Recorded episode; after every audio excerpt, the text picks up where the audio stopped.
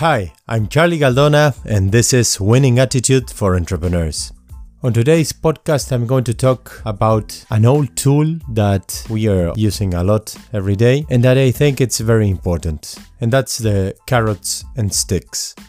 We need to put short term carrots, we need to put some kind of short term motivation, something that we can achieve on the short term, something that we can foresee that it's going to happen in, the short term future. To be able to, to get that thing that we really want, we, we will need to make an effort. If it's, for example, on sport, it could be a race that we are enrolling ourselves. Maybe it's a half a marathon or, or a marathon, or people that are doing something else. Well, for example, with the CrossFit Papas, we, we did the Mad Masters two weeks ago, and that was amazing. That was a carrot and we enrolled maybe four months before and we were training for that and every week trying to to improve ourselves in different aspects of the competition and how it would work uh, as a team and, and it was amazing and also fun because it's something that you have there as an objective and you have to work for it. Many people are dreaming for example of a trip they want to do or some learning experience they want to go through or a course or, or a seminar or a workshop whatever it is. And usually it takes a, a, some investment that gives you an extra boost on your everyday life. Because if you're dreaming of okay i will have this holiday I'm doing this effort. I'm I'm I'm saving every month this uh,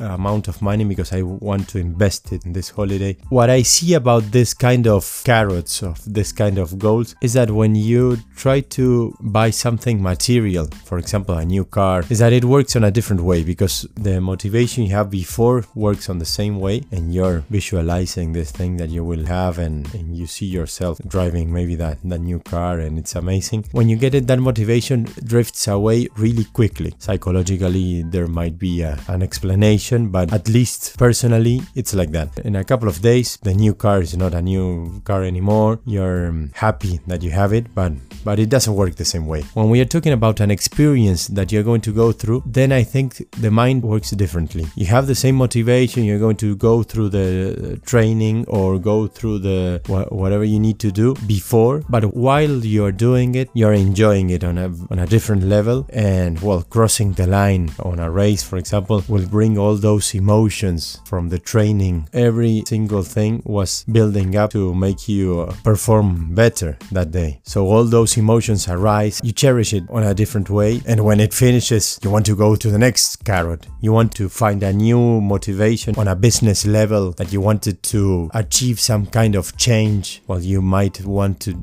go to the next level and do something else, or you might want to start uh, building a habit inside your startup, inside your company. You see change happening, and that's the best way to get really motivated for the next challenge. And when I talk about sticks, uh, sticks are, are old school, but sometimes we need to put ourselves some pressure. We need to have someone coaching us to improve and giving us feedback when we are not delivering. Because if we do it ourselves, sometimes it's a little tricky. So try to have a sparring partner. Try to have a team if you can, and try to have someone pushing. No pain, no gain applies for this kind of thing on a physical level, but it can apply also on, on a mental level. We are going to break barriers, we are going to do something new that puts you in a position that is uncomfortable, but you need to go through that position. The no pain, no gain thing can be used for many aspects of life. Going through a tough training will give you an extra boost of confidence on race day. And when crossing the finish line, you will cherish all the tough and hard work you did through the whole process. Everybody everybody has their own thing. I love to drink an espresso and I do it every day and I have to be thankful because I can drink my espresso every day, but I have it as a carrot. So I start working on a task that I need to do and then at some point I say to myself, okay, now I'm going to go to the bar and ask for my espresso and I smell it and I enjoy it the whole process. I, I even enjoy it when I see it coming sometimes. Even simple things, going to the cinema with your partner, you know you have to go through work and it's going to be a tough day and whatever whatever it is, but that's your carrot. You want to go through the whole day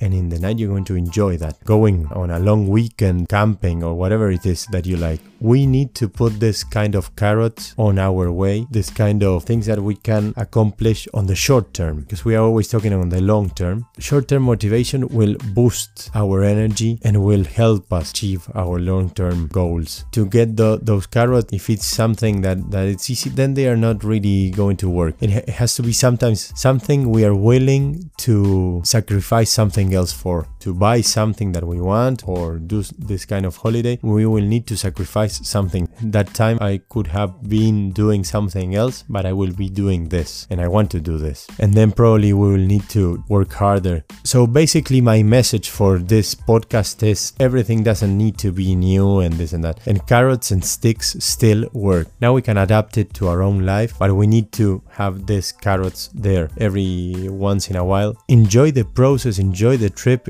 enjoy the journey towards that carrot. And when you achieve it go for the next one because you will have a, a, little bit of a deep what do i do now? Go for the next one. Have it in mind maybe a little bit before so then you can push it and execute. I wish you all a great week. I wish you all have a lot of energy to put towards your goals towards your startup towards your personal life. I wish you all have this winning attitude towards life in general i'm charlie galdona and this was winning attitude for entrepreneurs